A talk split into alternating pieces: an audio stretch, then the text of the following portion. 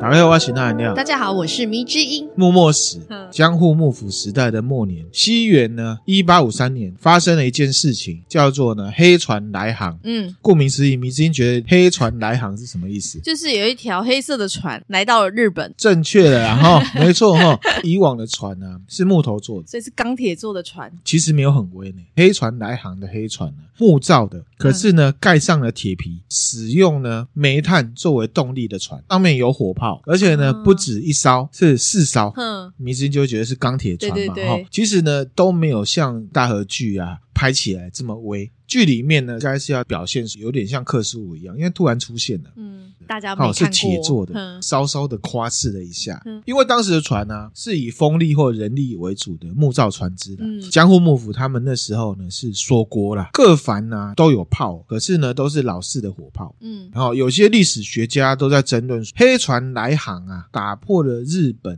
两百多年的锁国政策，这样的说法对不对？可是那含亮个人是认同的哈。黑船来航之前的江户幕府是有跟荷兰在互动的哦。我们之前讲琉球嘛，对，萨摩藩去打了琉球，嗯、走私，对不对？从琉球这边呢，也可以间接的呢跟中国来做贸易，嗯、对朝鲜也有，嗯、是透过对马岛，嗯，做生意的，然后也有互打啦。哦，所以就有有一些人是认为这他们其实没有锁国，对啊。嗯、可是呢，其实开放锁国的意义不在于说门户开或关，嗯，否认这种说法的人觉得啊，稍微有开一下，那就不叫锁国了。嗯对可是呢，门开的话，你也要看人进不进得去嘛。好，所以呢，那含亮是同意这样说法。黑船来航是打开锁国的。嗯嗯。当时呢是有跟荷兰来做生意，嗯，只限荷兰。而且事实上呢，荷兰很早很早，织田信长的时代就有在接触。嗯，织田信长是一个很突破框架的人。对，他又更早了哈。他不是之前现场是不是有一个手下就是欧郎啊？对呀对呀，黑奴啦。好，回到江户幕府哈。江户幕府呢规定荷兰呢在长崎这边活动，嗯，有限定他的活动范围。对，而且他们签的是和亲条约，嗯，不是通商条约。我允许你来这里做一些很小规模的互动，可能也有一些商业行为。以国家对国家来讲，可能不算是嗯这种感觉的互动。那对于其他国家都是不欢迎的，嗯，好，日本民众呢。一般是不能出海的，嗯，其他国家来的船呢，商船呢，遇到海难的，就会把他们关起来哦。一百一十三集日本神话那集的后面，嗯，我们讲人王这个游戏嘛，嗯，不是有介绍到德川家康啊，把一个英国来的水手威廉亚当斯关十几年不让他回去，然后威廉亚当斯说：“拜托你让我回去，有没有封他为武士？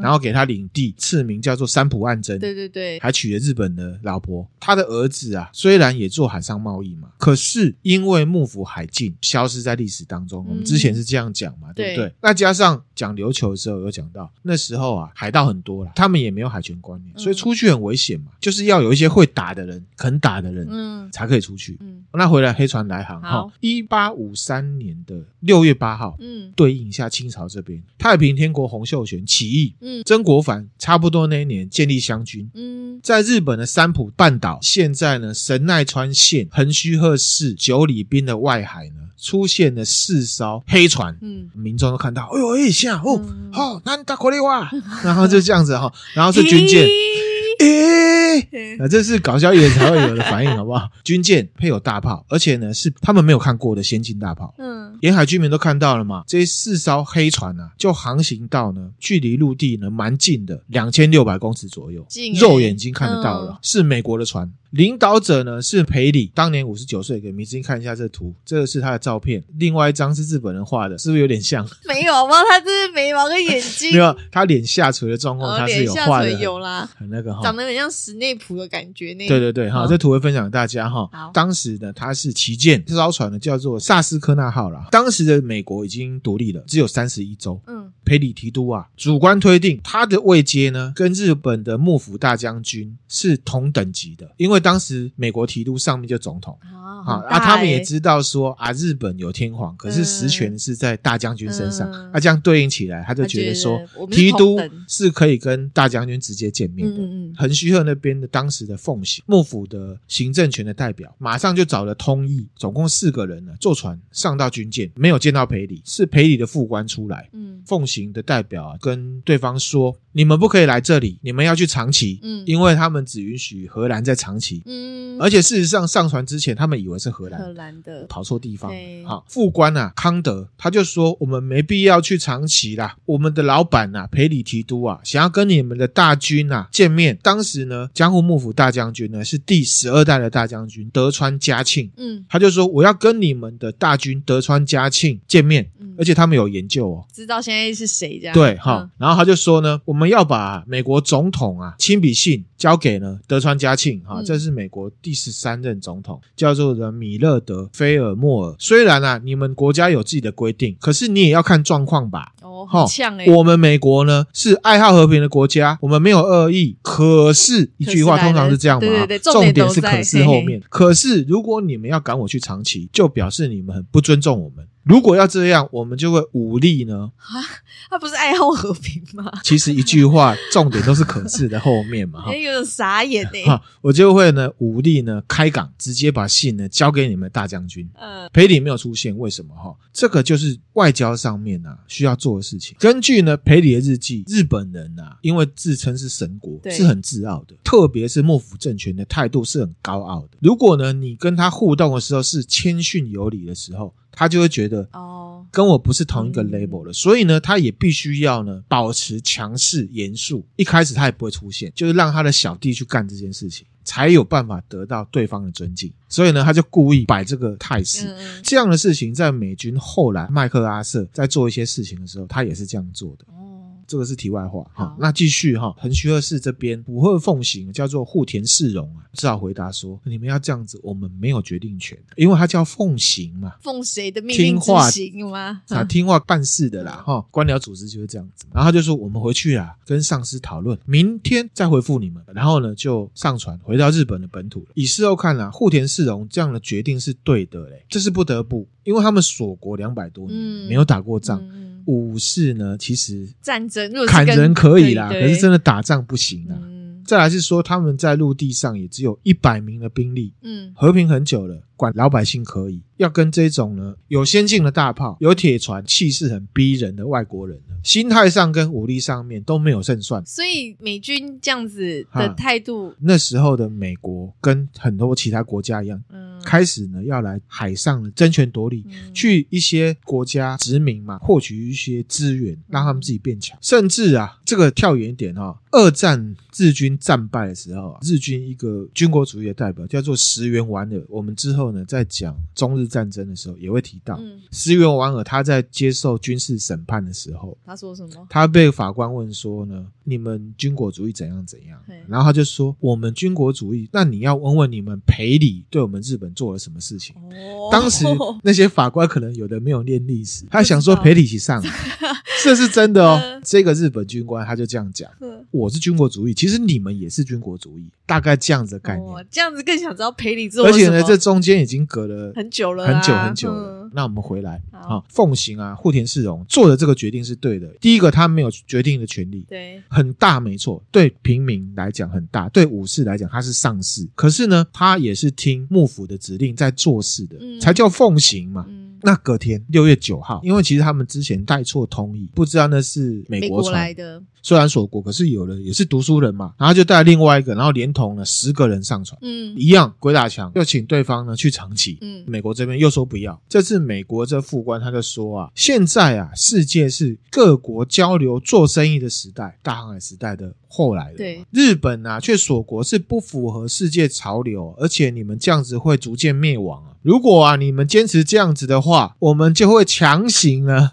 用武力解除这样子锁国状态，就是我。打你是要救你的这种煤气灯，双重思想，双重思想，没错。哈，强欺弱就是这样嘛哈，这样也太莫名其妙。我家怎么样？干你什么事啊？我们要回到当时的时代，当时的强国全部都是帝国主义，后面的日本也是帝国主义啊。是的，只是当时他这样讲，就是觉得殖民啊，他们要我家怎么样，关你屁事啊？可是我要你家的金银珠宝啊，好啦，我是不想管你怎样，可是我要你家的金银珠宝嘛。这次的幕府代表。看到美国这边很高傲、很强硬，那没办法，只好说这个事情我们要问幕府，又鬼打墙，啊、跟从那从横须贺呢，浦贺这边呢，要到幕府行政中心在哪里？江户嘛，嗯、江户就是东京嘛，哈，需要四天的时间来回。副官呢也是很呛哦，可能赔礼有交代，等不了四天呐，三天，硬给他砍一天，硬给他砍一天，嗯、就这样子，这奉行又回去了，真的就往回报。那其实呢，这个就是帝国主义的说法嘛。美国这个赔礼要来啊，在一年前，幕府的上层就已经从荷兰这边听到了。哦，他们其实就接收到消息。对，很下课的是民众跟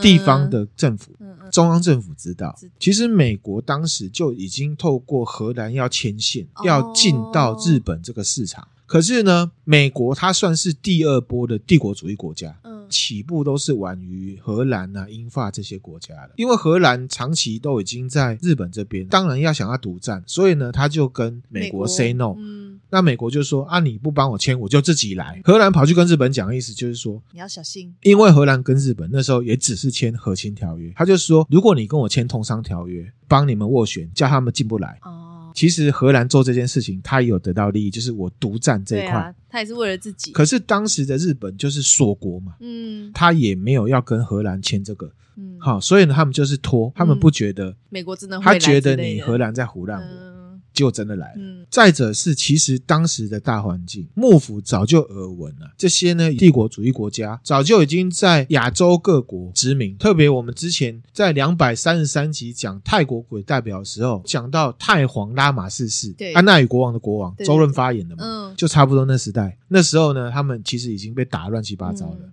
可是不见棺材不掉泪的概念。嗯很合理呀、啊，因为他们锁国就会觉得比较跟自己没有太直接的感觉啦。对，反正我我不想改变哈，啊、那反正呢，我，我跟老天爷赌一把哈。嗯可能不会发生嘛，fifty fifty 嘛，会跟不会就是五十趴五十趴，就只有两个方 两个结果嘛，有来跟没来，这概念是错的哈，因为其实亚洲各国都已经出代志了。好，继续。但锁国人可能就会没有遇到事情，就会不相信就是棺不见棺材不掉泪嘛，投机心态嘛。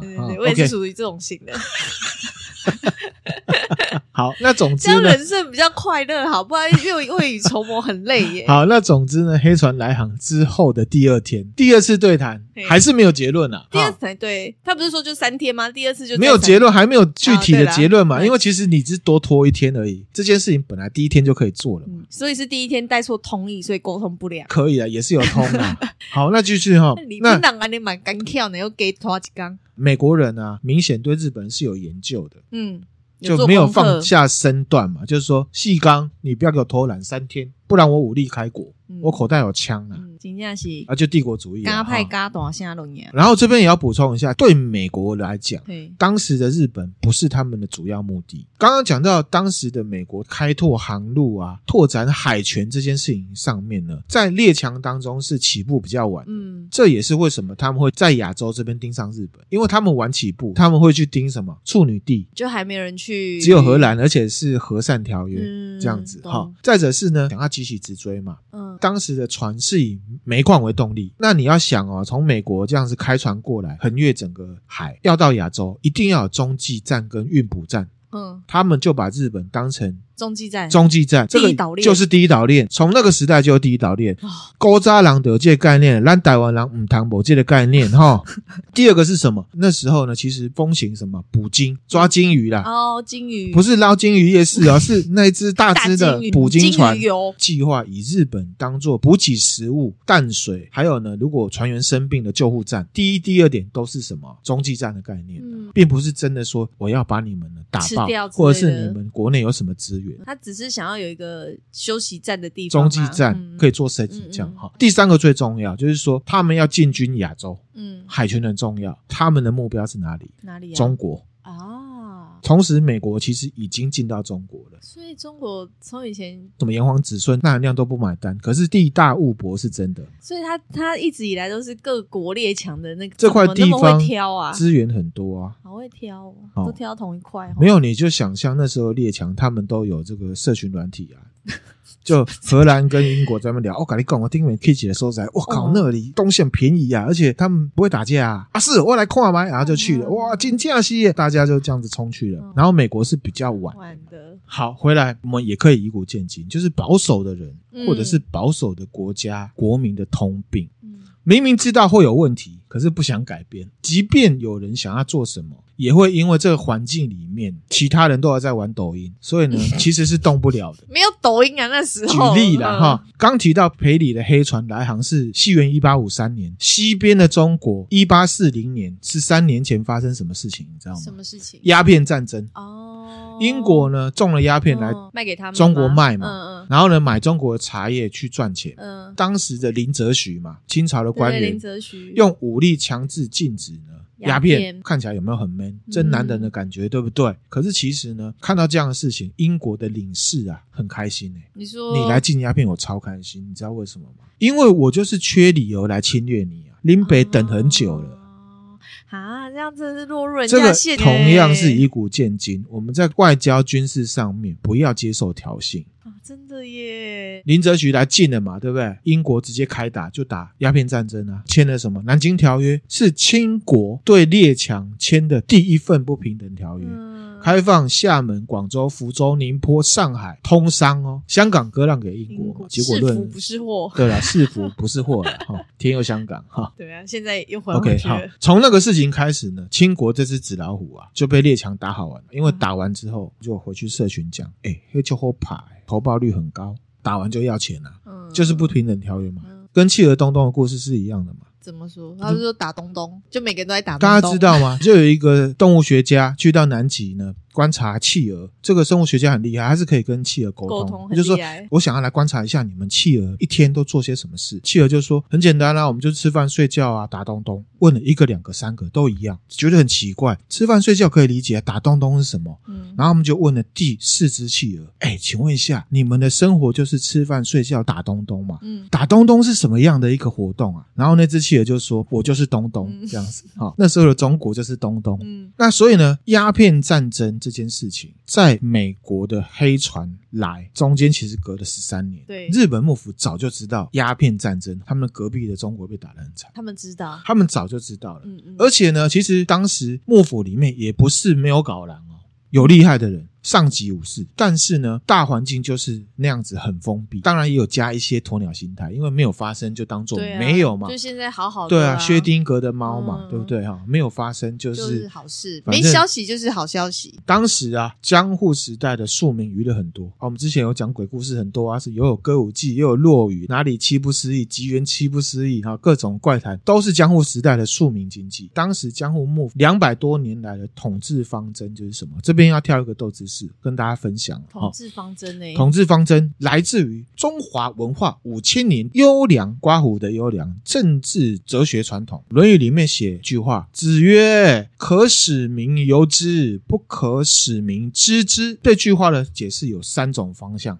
第一种就是正面的方式。孔子呢说，官场的运作他很了解的。嗯，这句话是要警告为政者，老百姓归你管，政策是正确的，老百姓就会有福。因为老百姓都是无辜的，所以呢，第一个版本的解释就是在告诫这些执政者说，政策是很重要的，嗯嗯，而且要为老百姓着想。着想。那很明显，以历史上的结果论来讲，这是一个空话，因为没有任何君主 要让他当官，嗯，没有任何皇帝呢是用这个方向在做的，嗯，那含亮个人认为，只是一些读书人自我欺骗的一个阿 Q 思想。嗯第二种呢，也算正面的哈，不一样的地方呢，是在于呢断句方式。我刚刚讲这句话是叫做“可使民由之”，逗号不可使民知之。第二种的解释就是“民可逗号使由之”。分号不可逗号使知之，嗯，解释就是什么？就是变成是说，施政的时候，如果民众有能力可以了解你的政策的目的的话，那你就可以好好的去执行。嗯，民众了解你的出发点，自然就会赞成嘛。对，了解之后，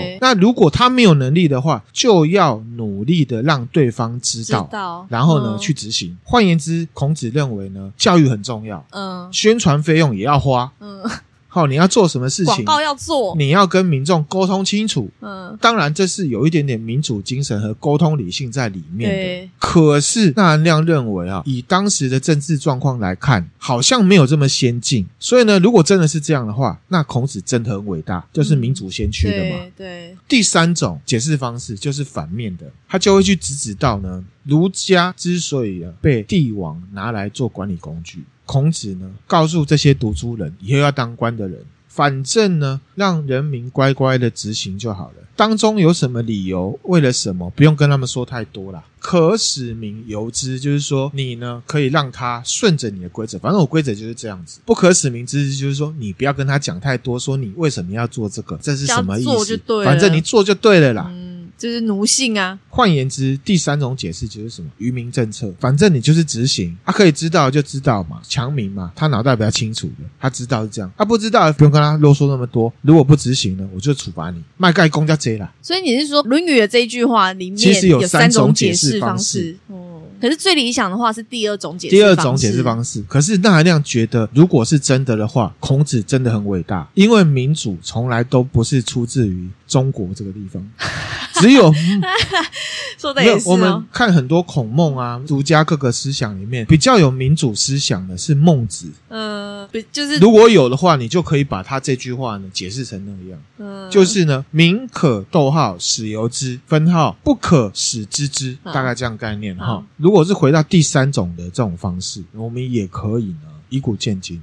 就是愚民政策啊！对啊，这个社会怎么了？民众你不要管这种敏感复杂的事情，我们政府来就好了。反正抖音开下去，社群软体没啊跳舞跳下去，我找网红来政治操作，再不然就是放一些大牌明星啊生活花絮。刘德华又说了什么？金城武语录、刘德华语录、陈美凤语录、杨丞琳语录，或者是剪接一些内容农场的假名言。嗯，反正小确幸多一点嘛，头过身就过。反正民众在注意那些政策，我就直接这样撒下去。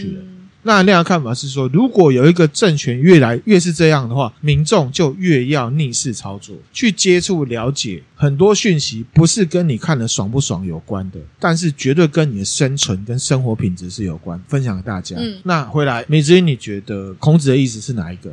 我觉得以孔子的以前的，就是我们之前这样讨论，然后他的东西是被统治者拿来用，我觉得他是第三种。孔子的本意，你觉得是第三种？我觉得啦。好，这个是一个问号，真的，因为就是众说纷纭啊。那没听友就自己挑一个喜欢的，嗯，而且纳兰亮也有分享过，古人哪个哲学家、哪个伟大的人说了什么固然重要，最重要的是对你来讲是什么。怎么样可以转化出具体的行为？你的看法是什么才是最重要？我想更正一下，我觉得孔子，我觉得因为他毕竟还是老师出身嘛，政治家，然后被迫当老师，所以以他的，如果他是一个有理想抱负的人，我希望他的本意是第二种啦。OK，其实纳兰亮也希望他的本意是第二种，第二种。嗯、可是呢，《论语》这样出来之后，被后来的君王呢用成第三种了。他们。是哦，君王都是第三种啊！现在政策出来，反正我就是贴了，你就是照做嘛。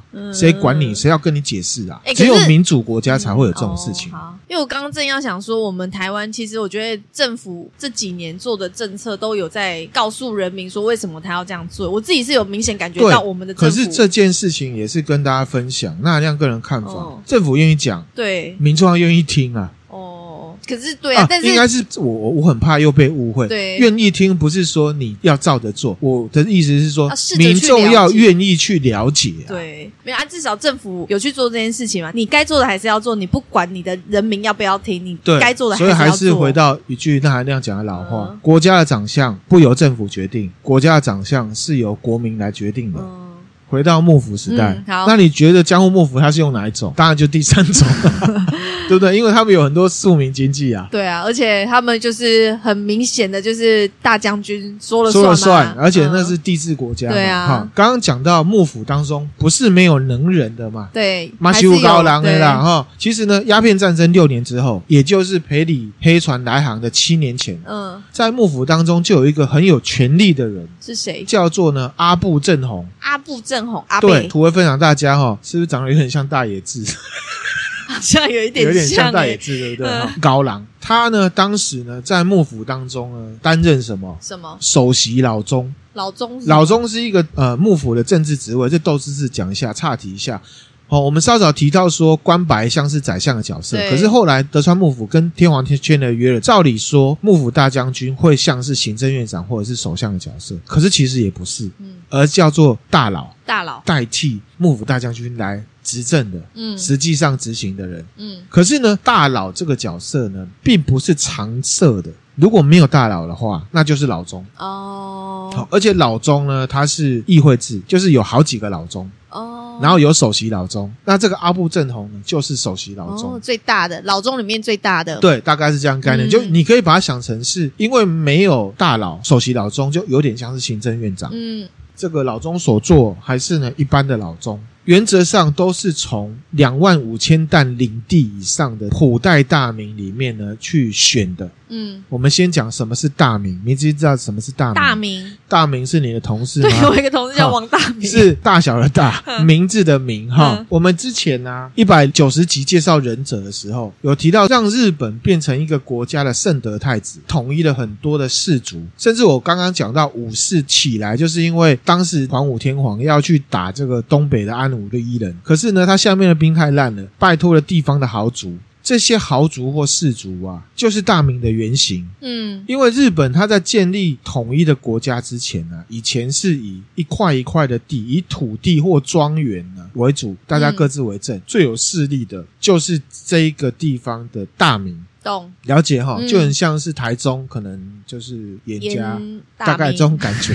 好，大名就是以武士为骨干，还没有完全叫大名之前啊，东日本叫做呢民主南奴西，西日本呢叫做庄屋，东北啊或北路叫做干煎鸡腿排，干煎好吃，肝脏的肝，然后煎煮烤炸的煎。武力比较强的呢，他的领地可能有好几十个村，或者是甚至已经到整个县了。嗯，后来呢就被统称叫做大名。在一九零三年德川幕府建立之后，他明确的定义的大名是指什么？五万担以上的蛋糕的城主呢，哦、叫做大名；五万担以下叫小名。嗯嗯，好、哦，不是数学题目常出现的那个。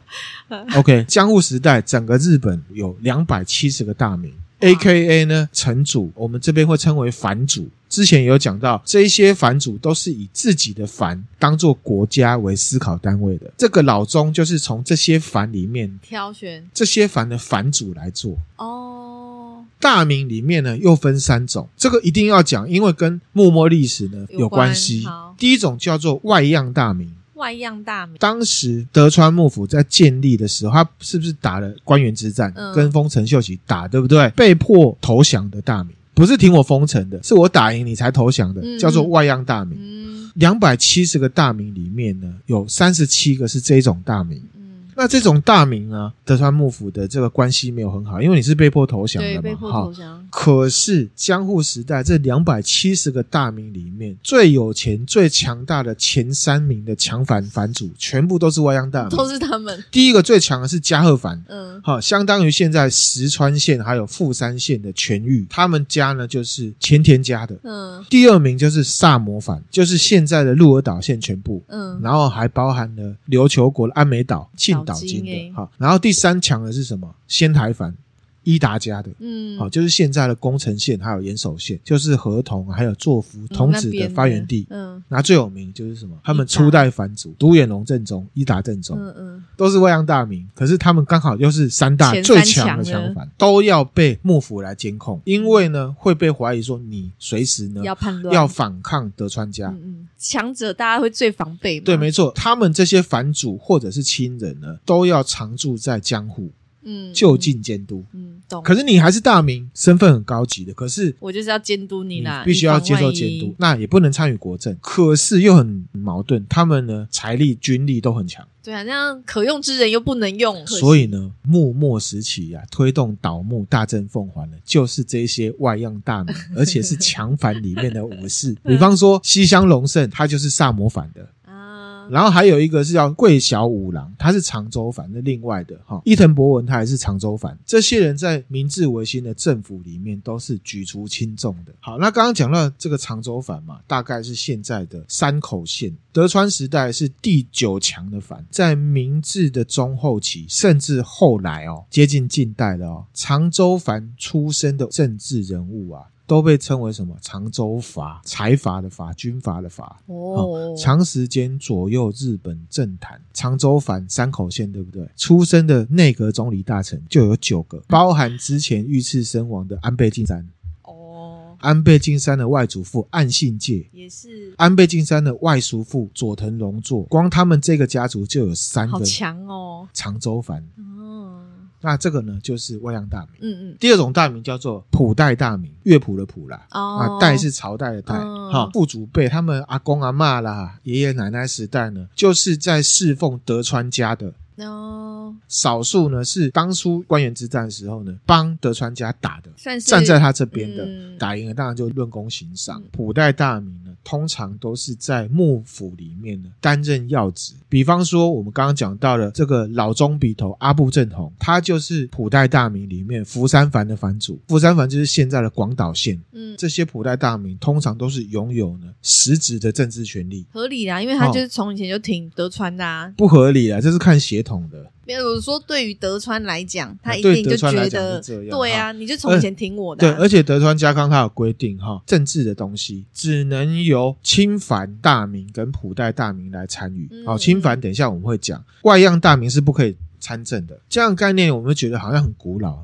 哎，可是其实我们国父，我们之前有分享过，他在建立中国国民党前身中华革命党的时候，就有类似的设定哦。他说一开始加入的呢是一个阶层，对，可以有投票权，可以当官，中间才加入的呢有投票权，那你都没有加入，你是没有投票权的。啊，差不多嘛，就一切的概念哈。普代大名就是以前跟德川家康很好的那些，担任重要职务，就是跟对人，你三世人都不愁吃穿的感觉。不止三世哦，两百多年，子孙都安了啦。对哈，那第三种是距离德川幕府最近，叫做亲藩大名。嗯，亲藩大名就是跟德川家康这一家有血缘关系的人。哦有血缘关系的，对，德川家康当了大将军之后，他就分封他的一些亲戚，在相对比较肥沃的地方，或者是重要的军事要塞，巩固他们自己的权力。亲藩大明里面有分两种，有分，好，这个一定要讲，因为跟我们的幕末历史都会有关系。该不就是嫡系跟什么系的吧？第一种叫做御三家，跟德川家康最亲的、最喜欢的孩子有三家。一个是尾张家，一个叫纪伊家，就纪伊国书屋的那个纪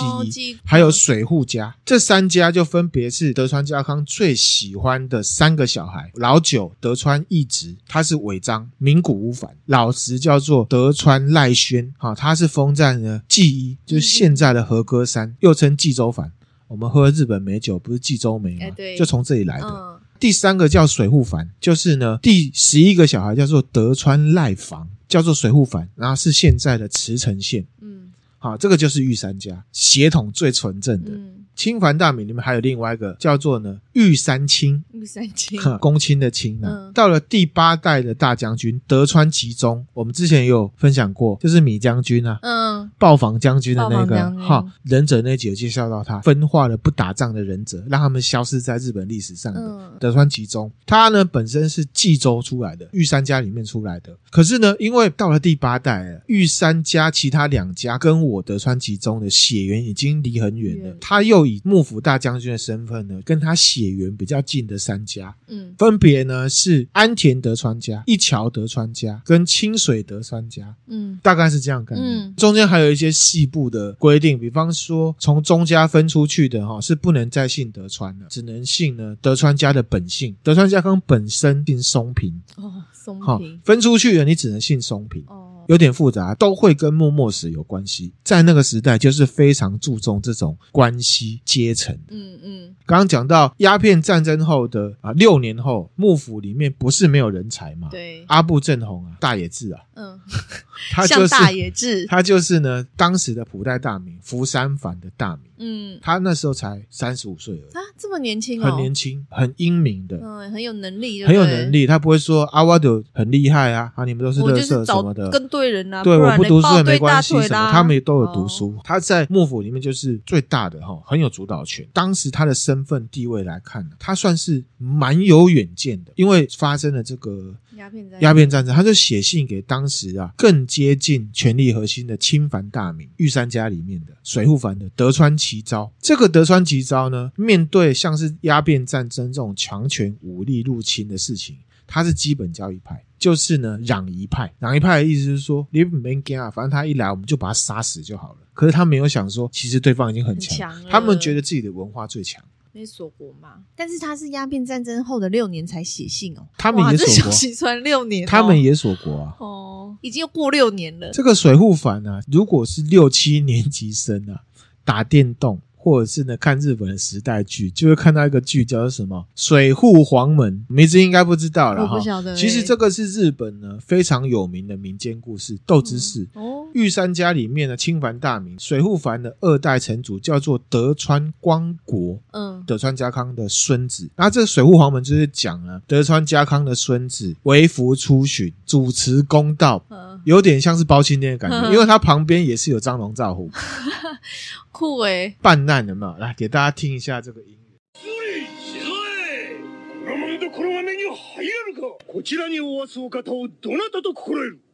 恐れ多くも先の副将軍水戸光圀公にあらせられるぞ。一同五郎公の御前である。定い控えよろ。う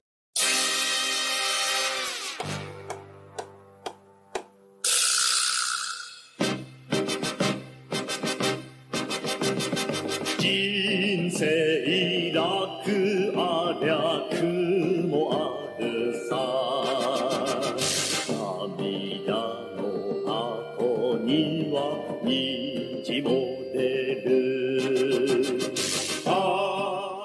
这个呢，可能要年纪大一点才知道哈。那含量刚好知道哈，嗯、而且也有剧，也有电玩哈。我们的金巴老师也有演过哦。这个是水户黄门本人的画像嘛？对，德川光国，而且他的国啊，国家的国，可是用那个武则天他自创的字哦，去弄的。他他们以前都念儒学，中国这边的。嗯嗯。他这个剧厉害的地方就是说，我刚刚播的时候，明之音是不是有听到他前面有一段讲话？嗯，就是张龙赵虎在呛什么东西这样子。他要跟坏人直球对决的时候，旁边这个张龙赵虎的角色就会拿出一个印笼。然后上面印着德川家康呢，A.K.A. 水户藩的家徽，嗯、然后就呛说：“难道你没看过这个家徽吗？”嗯、在日本，那平民啊做坏事也好，看到这个家徽就会软腿，嗯、因为呢是德川家康的孙子来了。嗯嗯，水户黄门这样子的人物有名，除了这个剧变成了一个有点像公案的东西之外，其实呢他是读书人，接触的中国这边的儒学，去强调什么名分。儒家思想最强调就是名分，比如说你是爸爸，我是儿子，父子之间的互动就应该怎么样，嗯、君臣之间的互动就是怎么样。嗯、所以呢，他去强调皇帝是需要我们去维护的。我的阿公。跟我本身就是幕府大将军，这样一脉下来，我们就是臣子。他就是中皇攘夷的思想，到了日本之后，具体把它落地化，变成日本人的东西的一个代表人物。嗯、这个东西叫做水户学，完完全全的扶植尊皇的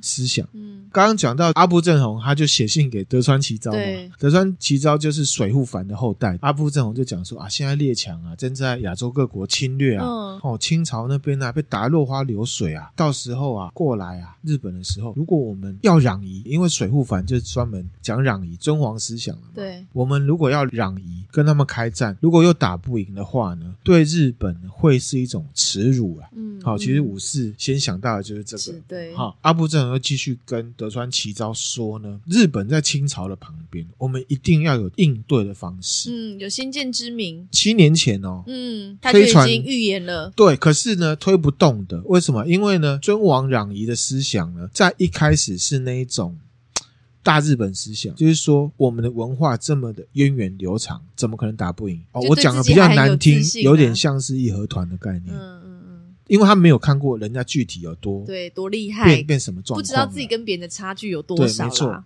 达克效应。嗯嗯，依照阿布这种想法，是要赶快建立海军，要买船，要买新武器，让人家不敢来。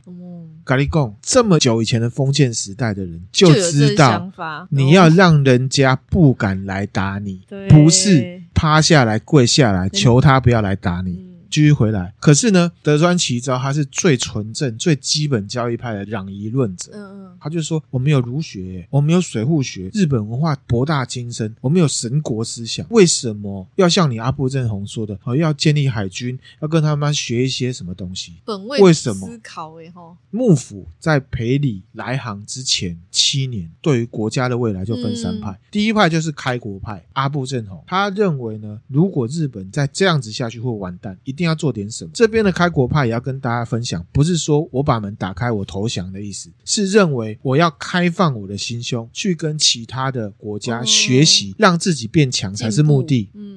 嗯嗯。第二派就是什么纯正的攘夷派。我们文化底蕴很强啊，我们悠悠历史啊，N 千年啊，什么什么的，干嘛怕他们？嗯，他们敢来，我们就把他消灭。那还有第三派是什么？第三派是什么？这很简单，我们这个就很好想象。其实，在我们公司团体都有这种意见气候派。哦，我只要好好过日子啦，有官可以当，有钱可以领就好了。什么派我无所谓，我也没差啦。老板说什么是什么，嗯，没有意见派。嗯嗯。而且当时呢，第三派是占最多数。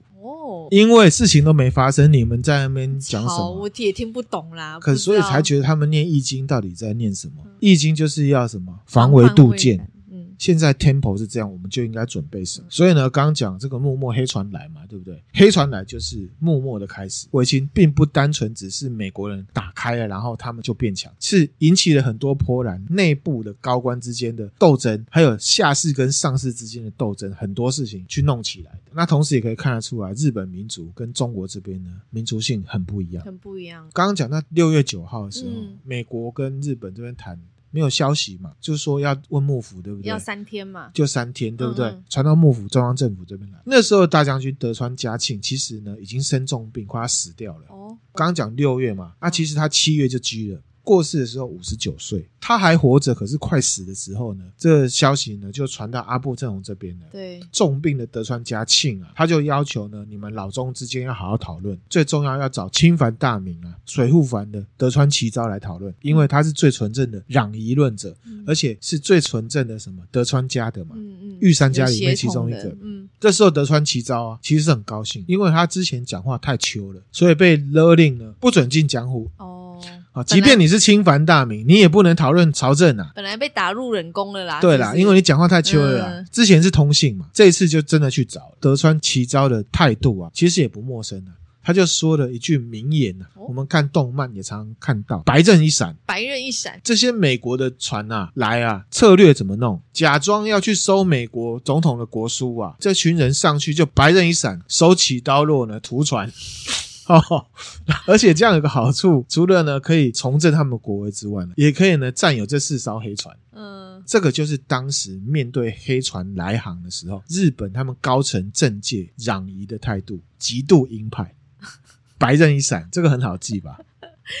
可是你就会觉得，大家在认真讨论一件事情，你给了一个最没建设性的一个做法。哎，他那时候不会觉得他没有建设性，那现在听起来就蛮没建设性的。哎，结果论是这样嘛？哈，我们还是讲，我们讲历史，我们要回归到，我们要尽量换位思考，以他的角度来看这件事情，他不会觉得这个是很没有建设性的。但是如果他有一些强势知识的话，在船上人家有炮，人家有枪，然后你在那边砍刀这样子，说上船。白阵一闪，对啊，上传不知道。阿炮，你觉得他会可以对自己打吗？啊，他们也有枪吧？近距离拿刀比拿枪好啊。可是我之前不是有袭警案，那时候就有讨论到。对啦，枪哦，对啦，刀用枪时机，其实你要距离 好了好了，对方要一段距离，在一定距离之内，刀子的攻击效率是比枪好的。一方面我想说，他们船不知道大小多大，会不会卡来卡去的？好，我再把图给你看，很大了。好，OK，好。所以不会有这种考量，对不对？不会，不会。然后这时候阿布正弘听了吓一跳，嗯，流汗了，嗯，因为阿布正弘比较年轻啊。当时的德川齐昭五十三岁，这个阿布正弘其实思想比较灵活，也比较可以了解呢，因为他真的在执政，他是老中所做嘛，他知道幕府的状况啊，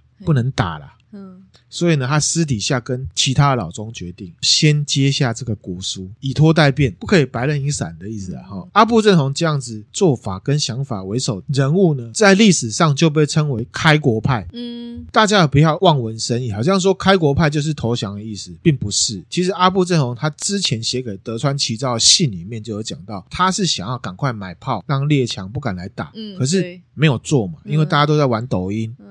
那所以呢，我这边稍微统整一下，其实所谓的攘夷派跟开国派，对这些幕臣武士而言，本质是一样的，嗯，目的仍然是攘夷，只不过攘夷派觉得直接开干，开国派觉得你现在开干绝对打不赢，所以要以拖待变，如果变强了，我再来跟他开干。嗯大概这样的概念，嗯，不管是哪一种，即便是像阿部正弘这样也好，虽然他比较开明，可是他的思想底层一样是攘夷。就他们中心思想是一样，只是做法不要尊王攘夷，嗯、可是做法不一样，嗯、然后就被分出来是开国派。懂那到了第三天了，真的去见面要接受国书了哈。这个幕府代表就上到这个黑船去接受美国总统的国书。早上八点，户田先生呢，就是原本那个奉行啊，就代表幕府呢接受美国提督赔礼，他真的出现了。他出现了啊，因为给东西了嘛哈。嗯、这时候呢，幕府这边还给了对方收据哦，美方还说这是什么？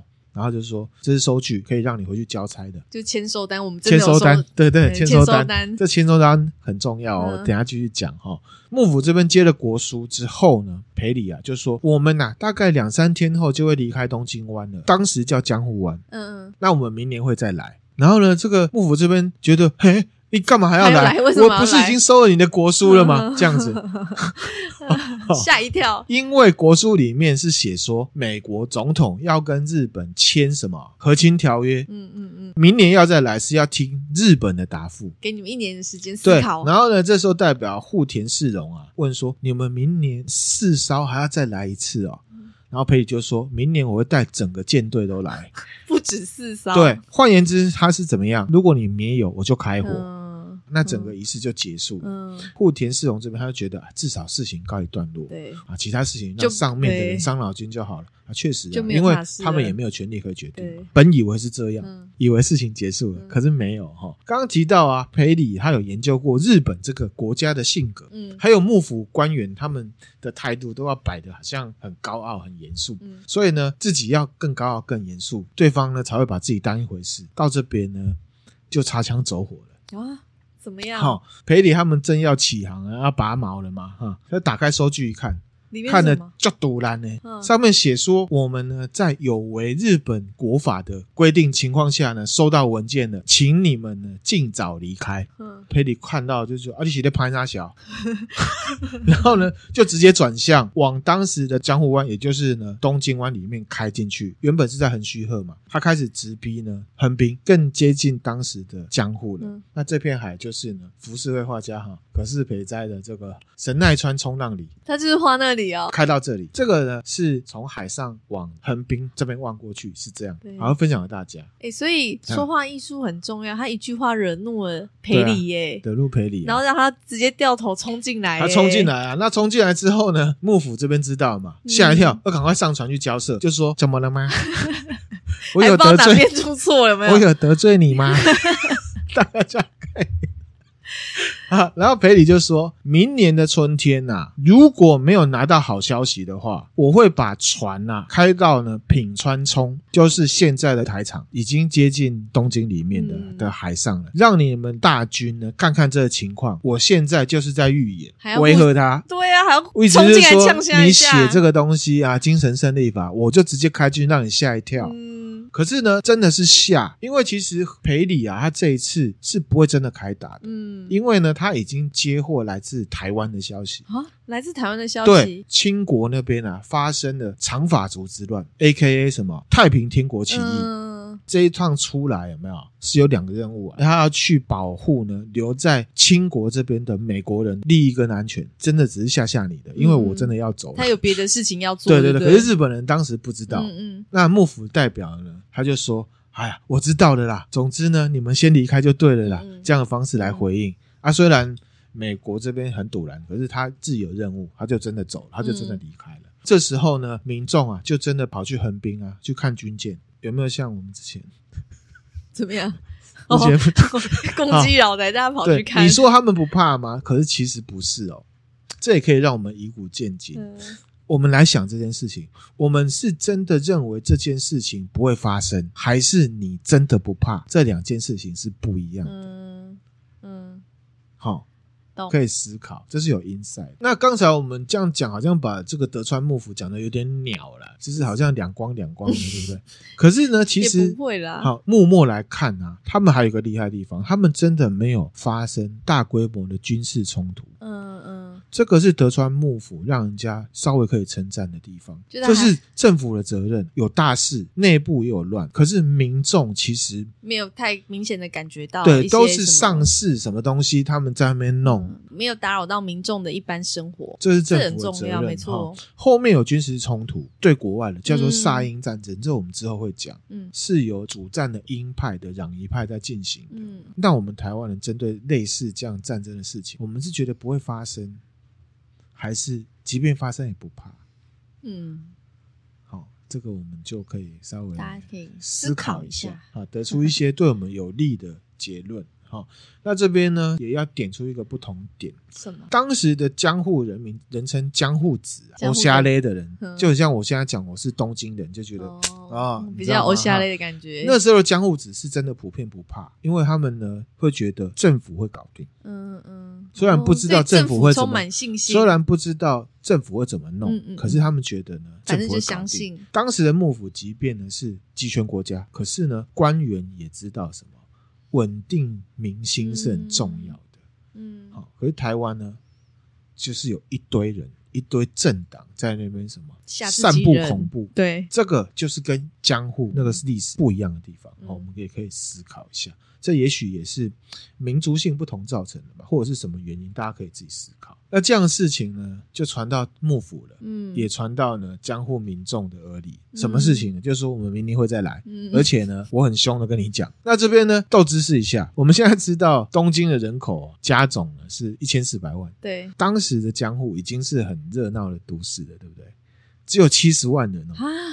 差那么多，而且里面武士大概二十万，平民老百姓大概五十万，加上贱民就五十万。天哪，他们人口成长也太快，就是也是爆炸性成长哎。对啊，哈。现在的一千四百万人有很多是入籍日本籍的国外人啊，也是啦，只是就是哇，那个地方从七十万变成一千多万人，在哈，那空间感变好拥挤哦。对，听说了被要求要开国，然后呢，明年又说啊，你们不开国就要开火，嗯嗯嗯，被迫式开国。当时呢，这些江户子啊，他们真的不算怕，嗯，他们呢 就有很多的这个很奇怪的鬼主意出现了，比方呢，就有那种卖木材的木材行，嗯，就建议说，哎呀。不用怕他们啦、啊，在呢海里面啊插很多大量的木桩啊，嗯，只留下日本军队知道的航道，然后呢，如果美国黑船进来的时候撞到木头就会搁浅，嗯，鬼主意啦，嗯、根本不可能啦。嗯但是至少人民也是有一起想办法的。啊。对，你也可以看出来，攘夷的这个思想是、嗯、是很、就是、是全国的，深化在每个人心中的。对，要抵抗的，嗯、他们不会说：“哎呦，卖那港怕卖那，我们就投降就好了啦。”没有这种事，没有这种事哈。江户的庙啊、神社里面的这些住持和尚，脑子也动很快，就开始卖符啊、卖玉手，好，号称呢带了就不会被子弹打到，是灾难财吧？有点像哈，就不会被子弹打到，然后就会说我们呢要打仗了，然后我们给你最深的祝福，你们这个带了就不会呢。受伤就是不会被子弹打到这样，趁火打劫，对，没有打劫，他没有那个啊。但是就是卖这种东西嘛。好，那这个就是民间。嗯嗯嗯。好，那幕府的作为是什么？我真心很佩服这个笔头老钟啊，阿部正弘，因为刚刚提的，其实江户幕府两百多年来对人民的管理逻辑就是可使民由之，不可使民知之嘛，黑暗版的，对不对？玩的开心，有饭吃，有名牌可以买就好了。嗯嗯。政府我们做自己的事情，对对对，好。那这时候长得很像大野智的这个阿部正弘呢，一改以往的管理方式，他宣布呢广纳谏言，嗯。啊，所以江户子在那边讲一大堆哈，可是他不会听这些平民的，因为还是有阶级在，他开始听什么下士的人的话，下士人开始有意见可以上去的。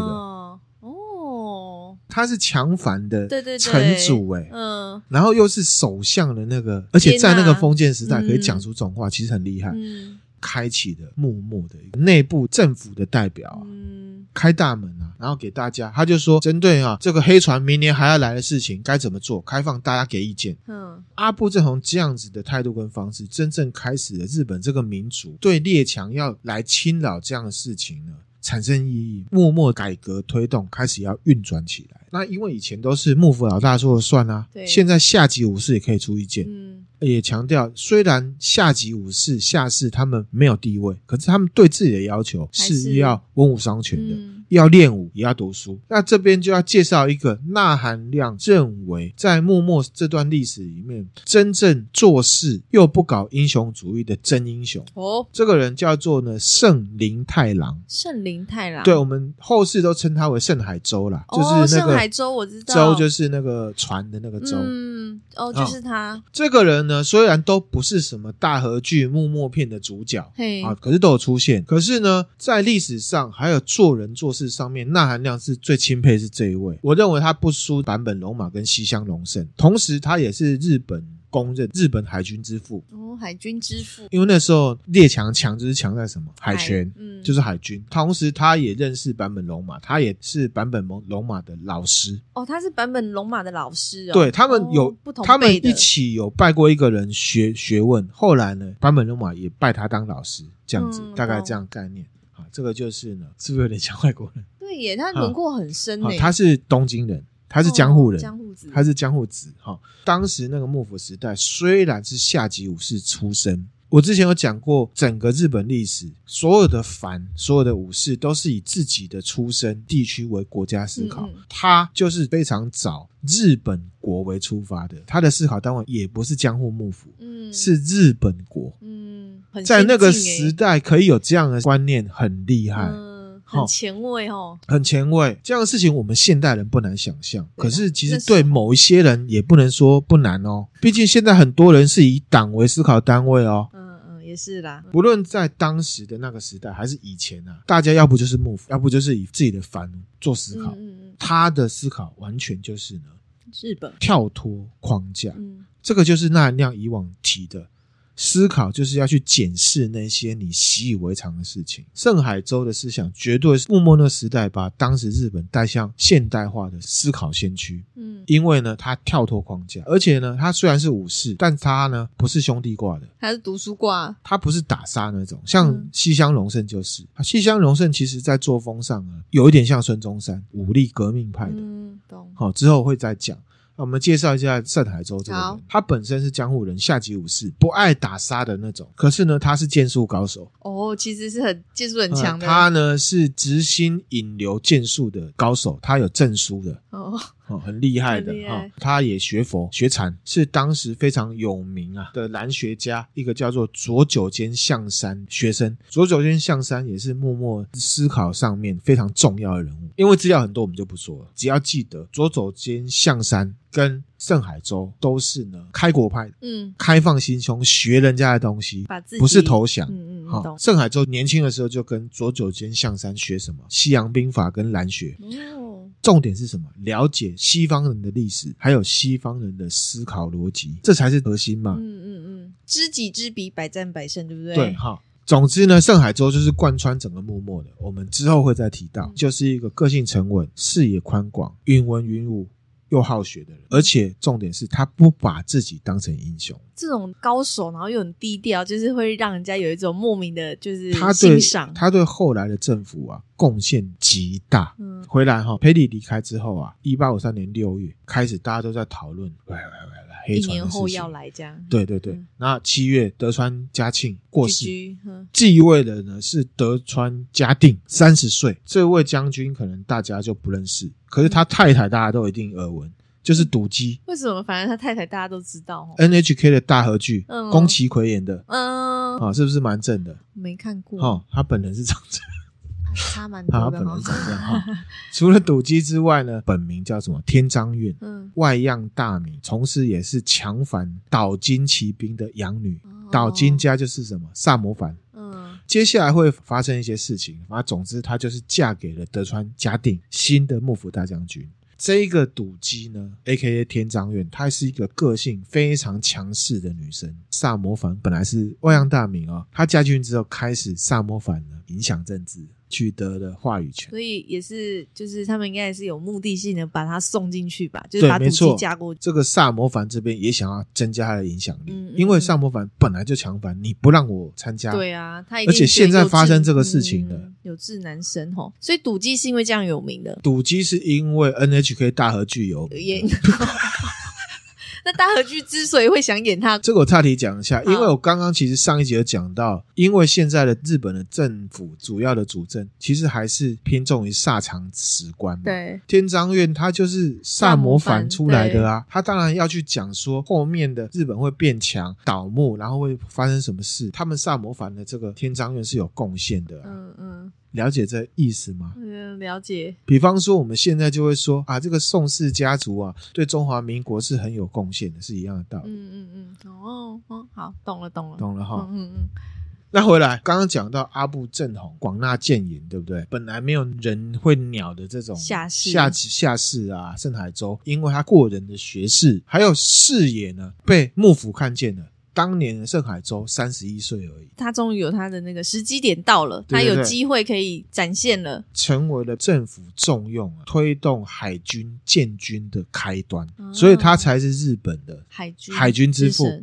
盛海洲他上书说什么呢？如果要防御呢来自海上敌军的攻击啊，最好的办法就是呢。拥有军舰，但是今天得到军舰，明天就要上场打仗，是一件非常不容易的事情。不论哪种军舰，只要操作的人技术不熟，那这个军舰呢，跟玩具没有两样。很实在，听起来很合理，对不对？嗯。可是这样的道理，即便到了现代，也不是人人都懂哦。不然为什么会有小屁孩去租蓝宝坚尼，然后把车撞坏？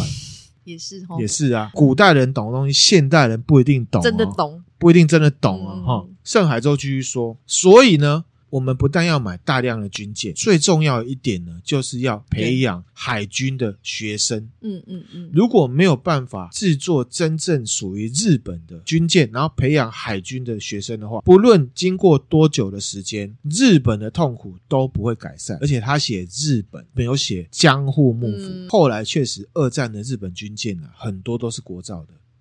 特别最有名就是什么大和战舰，嗯嗯，嗯，哦，这个军事迷啊，模型迷应该都不陌生。那他的上书有两个重点。第一个就是武器再好，最重要的是人员素质。嗯，用的是谁才是最重要的。对，这很重要。第二个，在当时幕府时代，一介呢下士进到幕府，一般的都是诚惶诚恐。好，心想呢，我跟霸气总裁互动了，就代表我很厉害嘛。其实盛海洲他不亢不卑哦，他言必称日本，他没有说我要为幕府尽心力，嗯、他是讲日本哦，而且说的又是这种有远见的内容。那也不得不说了，哈，英雄也是要有慧眼的人才看得出来。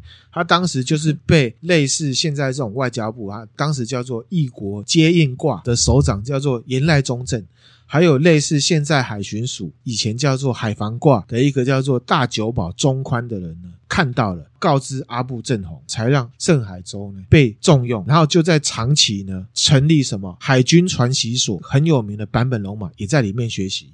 这个海军的知识啊，什么是跟谁学呢？荷兰嘛。嗯。同时呢，盛海洲呢，他也精通荷兰文。嗯。他甚至把荷兰很多的书翻译成日文给日本人看。哦。那他厉害的地方不止这边，他是贯穿整个幕末，甚至到最后结束幕末这个时代的也是他。嗯，那还有一个原因呢，哈，就是其实我们刚刚就有讲到，就是说我们现在看剧，即便是大和剧、电玩、漫画啊，不是全部，可是多多少少都还是有一些政治正确的意味在里面。嗯，日本很多出版物也好，什么或者是大和剧都会加重这一些，反倒是后面的那个德川庆喜幕府大将军被倒幕的那一个，那一个其实他也不简单，可是呢，他就被避而不谈。还有谁？盛海洲，可是他那么厉害耶，不是萨长史官的东西。其实萨长史官的人会说哪一些人厉害啊？西乡隆盛、坂本龙马、坂本龙马、伊藤博文、山县有形、盛海洲不也不是？他其实都是代表幕府在做事，嗯、可是幕府到最后结尾是被倒幕的，因为他不是萨长土肥，他刚好不是这几个藩里面出生的人，对，他的东西就不会被加重，这一样是成王败寇。好的，所以呢，我们还是尽量中性。如果是对当时呢有贡献的话，对啊，绝对不会是一个特定的人造成的。嗯、如果你先看到的历史是这样，那你就要小心，因为那就有英雄化、偶像化的嫌疑。通常都是有政治目的的。嗯，我们最后补充了，那亮个人看了一些啦，默默的书还有资料，都有指出啊，虽然是裴礼来航开启的默默一大堆的变化，但是呢，那是眼睛看到的。啊，就像是稍早提到这个阿部正弘的的这个表现一样哈。其实不止在幕府里面，在外面也有一些有识之士，这新闻传出来之后，就在思考自己国家的未来。比方说萨摩藩的西乡隆盛那一年呢，十九岁。嗯嗯。长州藩的大久保利通呢，他那年十七岁。嗯。在土佐藩的坂本龙马也才十七岁，可是那时候他们就开始在想，我们日本以后要怎么样才不会被打？十七岁你在干嘛？而且这些人呢，会在默默短短这十五年的默默史里面呢，成为非常非常重要的人物。嗯，最后补充，我们提一下坂本龙马这个人，因为不是萨长史官的话，很难提到这个人。可是他很有名诶，他很有名啊，因为萨长史官嘛，嗯，他是土佐藩的，嗯，补充一下哈，我们玩的电玩 Sega 有一个人中之龙啊，维新，哦，那好像也有玩过，对不对？旧版，那我们听友邦邦啊，一直都有在玩新版，我们来介绍一下这个人，嗯，他呢是土佐藩的下级武士下士。那土佐藩就是现在的高知县，也算是南方啊。嗯，然后那时候的土佐藩呢，算是武士阶级分得很严重的藩，上士就是神啊，嗯嗯，下士就是屎啊。一般民众呢，看下士就觉得你是没用的，你是米虫、肥猫、肥猫。可是其实也没有很肥，就是可是一般人会以为他就很就是里外不是人，对对，里外不是人。坂本龙马这个人，他长这样子，日本人的长相，非常日本人，而且他是卷发了。比较有名是他卷法哈，他本身呢没有那么爱读汉学，那读也没有那么爱读书，嗯，可是呢，他是一个非常非常厉害的剑术高手，哦，他的剑术是很强，他呢有这个北辰一刀流的免许，一刀流，而且他学兰学，他学西方兵法，然后也学呢枪术啦。比起武士、政治家这种身份，他其实呢比较像是纵横家，就是外交家跟商人的身份。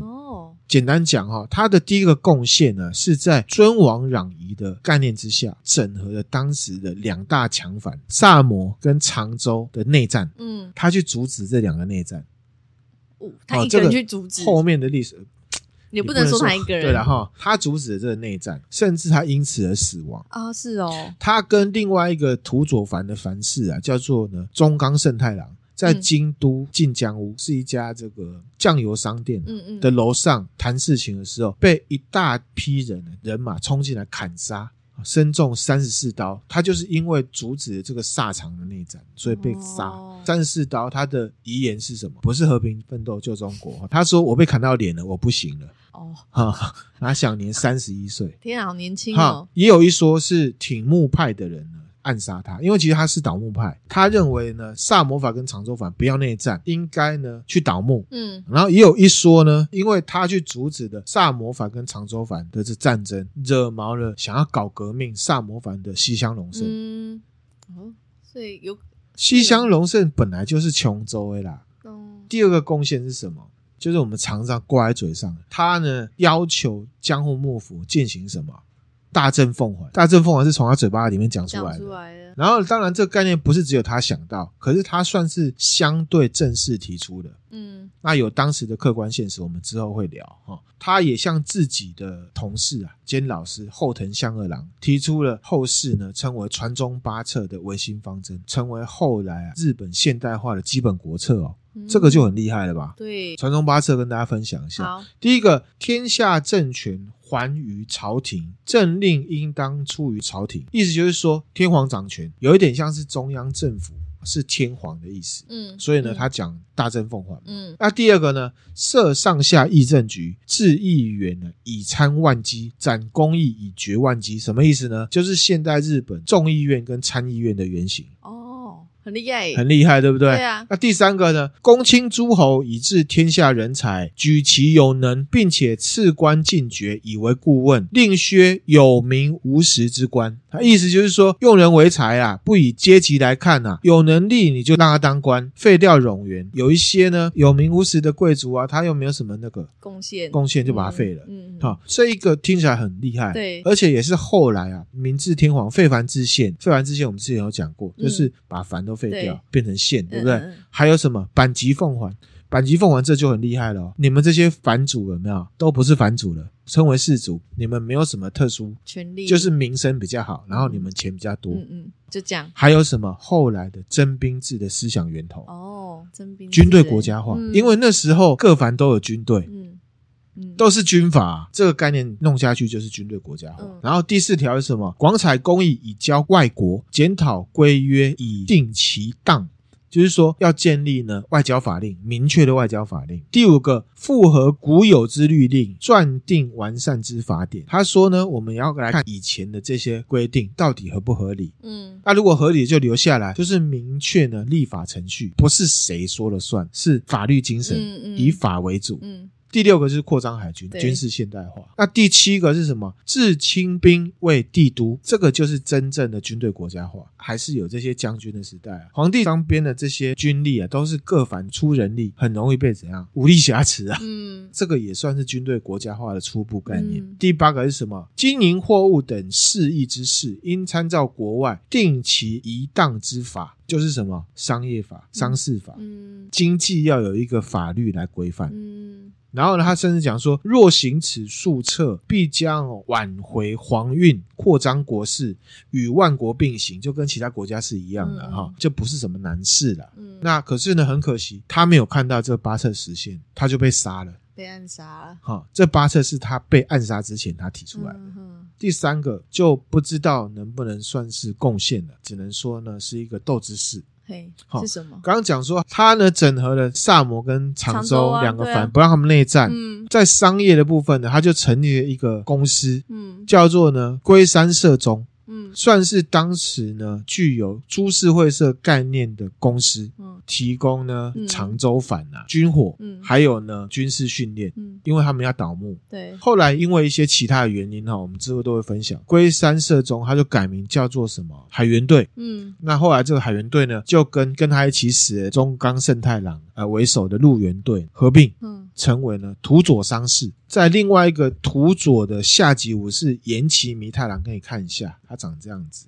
长得很有特色。好，经营之下呢，变成了九十九商会，嗯，衍生出众多的企业，其中最有名的就是我们熟悉的三菱集团 Mitsubishi。哦，那我们现在都会说三菱的 logo 就是变胖的宾士，哦，其实不是，三菱的 logo 是结合了土佐藩的家纹，就三个这样子，再加上延吉家的家纹是菱形的，哦然后才变成三菱。哦，原来是这样子。好，那三菱集团呢，那时候当政的就是萨长土肥这些武士，那他也包含在内，政商关系很好，做了海运、邮政、重工业，对日本当时的现代化有非常具体的影响。那我们这一集呢，就先分享到这边。哦，原来三菱的历史这么悠久哦。对啊，而且是从那边来的耶。而且这个岩崎明太郎也认识坂本龙马哦，他们是同乡哦。哦，同乡不是说他们住在同一个地方，是他们是同一个村里面，他们有互动的哦。嗯，从小一起长大的，嗯，很强诶，我觉得很精彩，很精彩吗？对。如果我们不讲萨长史观的话，几乎不会讲到坂本龙马的。大家不是也是幕末史很重要的一个角色吗？会觉得他是很重要角色，嗯、就是因为在萨长史观的架构下，我们觉得他很重要。哦，为什么对萨长而言他很重要？因为如果当时他没有去撮合萨摩跟长州的话，他们打起来就不得了。结合去倒幕的话，嗯、他们两个打完，其实就没有倒幕了，就不会大政奉还了。这样的想法，你会觉得啊，好像真的是这样。可是其实是对萨摩跟长州的武士，说不定德川幕府现在留着也不会不好啊。就不知道嘛，对嘛？所以就是成败论英雄，所以他会被贴成很重要，因为现在的政治都还是萨长史观。嗯嗯，了解。如果我照着萨长史观的话，我就不会介绍盛海中，我只会讲七香龙盛、哦、伊藤博文。好、哦，大家都认识他，所以我要讲一下。然后三菱大家也都认识，所以我才要讲一下。大概这样子。好的，好，那我们今天分享的内容就到这边啦，嗯、谢谢大家，谢谢，拜拜拜拜。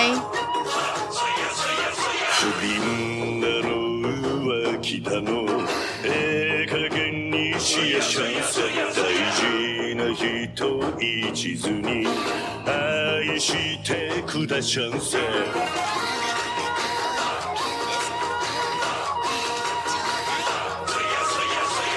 人だ何十人だひけらかすやからは天窓のに抜かれて地狱に落ちるがいい男は门门门所长かうまく定めさそんなてめえ都合の言い訳は许しゃしねえ。こちらの水が甘かろうがあちらの蜜がうまかろうが。されても生まれて何をされても揺るがぬ纯情を。诱惑上とどんとこい。俺は一途侍